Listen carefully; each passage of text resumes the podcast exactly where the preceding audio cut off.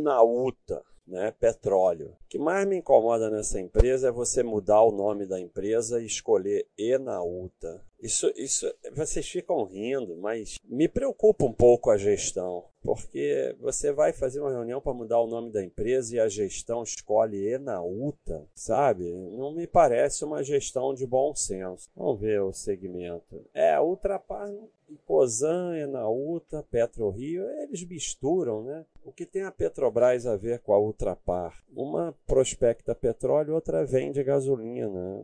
Não é a mesma atividade.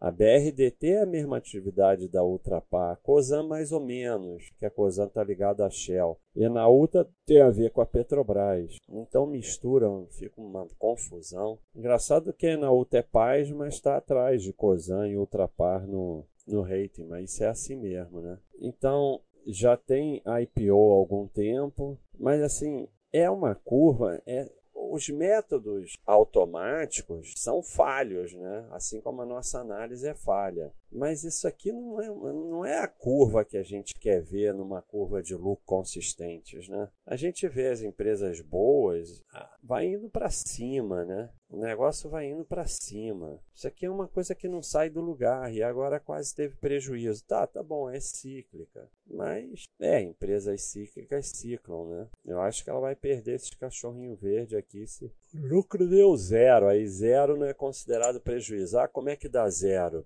É, é quando é abaixo de um milhão, né? Porque os quadros aqui são em um milhão. Então, se der lucro ou prejuízo abaixo de 500k, vira zero. Acima de 500k, arredonda. Né? Então, pode ser até que tenha tido prejuízo ou lucro, não sei. No quadro completo tem um valor? Não, não tem. É sempre vai para zero. Aí teria que abrir lá, mas isso aí tem importância, né? A gente vai ficar olhando detalhezinho. Vamos colar do Eduardo. Um ano difícil com grande impacto nos dois campos. Muito tem dois campos só, né? Esse negócio de dois campos muito em função da baixa demanda imposta pela pandemia, além da queda de produção normal em Manate e problemas operacionais em Atlanta. O EBITDA foi beneficiado por questão não recorrente, do contrário, sofreria uma pequena queda que foi amenizada e tal. Empresa segue bem capitalizada e no momento com mudança de foco, já que o campo de Manate foi vendido. Blocos exploratórios seguem seu cronograma de estudo e possível. É, é isso que me incomoda, né?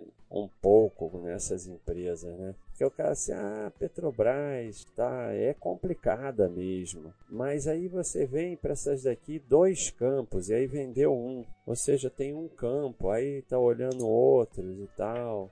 Então, é complicado, né? Ah, mercado de petróleo é muito bom, mas eu não quero Petrobras. Não estou falando para comprar Petrobras, não. Mas essas empresas também são muito pequenas, né? Muito pequena, né? Receita de 900 e 900 milhões. É um negócio de um campo. Aí um campo está com problema. Aí o lucro vai embora. É, sei lá, sabe? A mim não chama muita atenção essas empresas de petróleo, não. Eu, eu realmente acho que. E a Petrobras, que é aquela confusão, né? Com interferência política no meio. É um segmento complicado, né? Talvez a, a outra, né? Esteja indo um pouquinho melhor, né? Também não. É, vinha com prejuízo, agora é difícil, né? Segmento muito difícil. Eu, eu, eu, eu, eu acho que precisa de mais tempo, como tá na rapidinho aqui. É isso que eu acho. É isso aí, pessoal. Um abraço.